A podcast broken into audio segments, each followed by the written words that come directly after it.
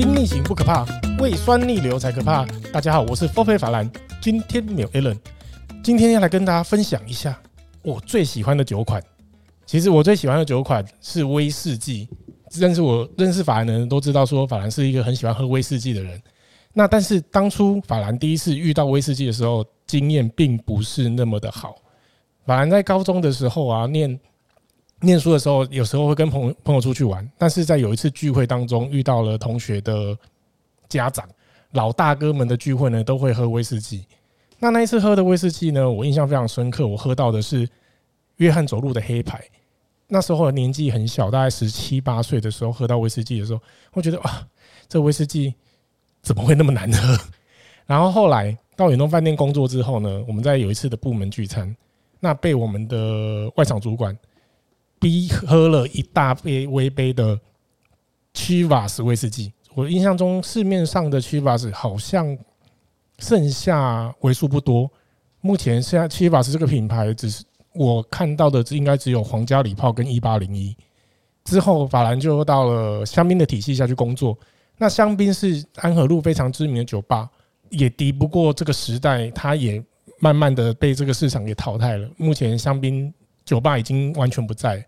那在香槟酒吧的时候呢，我在那虽然说它叫香槟，但是我们卖的最多的产品是威士忌。我就是在那个时候爱上了威士忌这一款这款酒。对于很多威士忌小白，或者是说他想要尝试威士忌，应该怎么去挑选呢？法兰呢，我自己觉得我非常推荐格兰冠的十年，有一瓶那个单一纯麦的威士忌格兰冠，非常适合让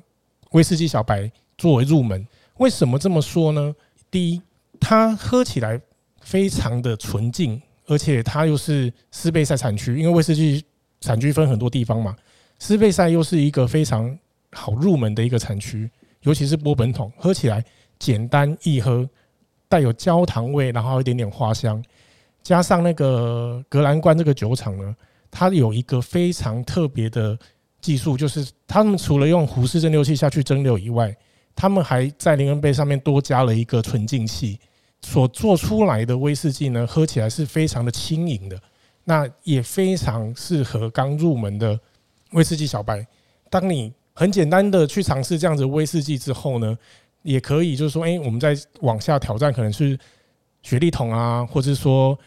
尼美威士忌啊，甚至是说是高年份，或者是说我们在慢慢的一步一步一步下去的一个去做尝试。那也有的很多很多人说，那为什么一开始就要进？为什么一开始就要直接进 Single Malt 威士忌？呃，单一纯麦威士忌，其实也不一定完全要从单一纯麦威士忌开始，你甚至你也可以从调和式威士忌开始。那如果说在预算上有考量的话，呃，应该说刚刚的那个格兰冠威士忌十年，呃，格兰冠十年这个年份呢，它的售价其实在一千块钱以内，五百块钱以上的这个价位。那如果说在预算上有一些考量的话，其实考虑到调和式威士忌，我也有一个我蛮喜欢的一个调和式威士忌是。白马威士忌是目前在日本销售第一的苏格兰调和威士忌。这个通路呢，家乐福啊、美联社啊、全联、小北百货都有卖。但是格兰冠十年的话，可能就是要到比较专业的烟酒专卖店去找